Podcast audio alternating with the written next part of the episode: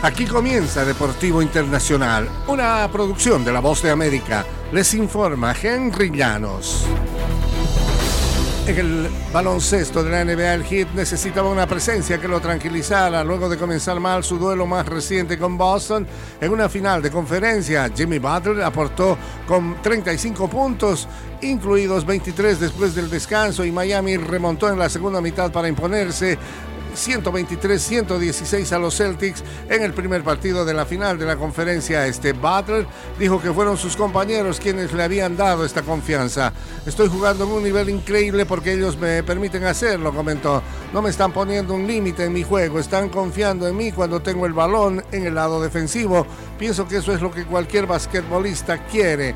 Miami podría por nueve puntos la mitad del encuentro antes de darle la vuelta con 46 en el tercer periodo. En el béisbol de grandes ligas, Domingo Germán de los Yankees de Nueva York fue suspendido el miércoles 10 encuentros y multado con una cantidad no revelada por infringir la prohibición al uso de sustancias externas que aumenten el agarre de la pelota, según una decisión del béisbol de grandes ligas. Las sanciones fueron anunciadas un día después de la expulsión del serpentinero dominicano en la cuarta entrada del partido de visita el martes en la noche a Toronto, debido a lo que el umpire principal describió como la mano más pegajosa que yo haya sentido jamás. Era muy difícil despegar mis dedos de la palma de su mano, explicó el jefe de umpires, James Hoy, al término del juego. El eh, vicepresidente senior para operaciones en el campo de la Major League Baseball impuso el castigo. Germain no apeló y su suspensión comenzó con el encuentro del miércoles en la noche en Toronto.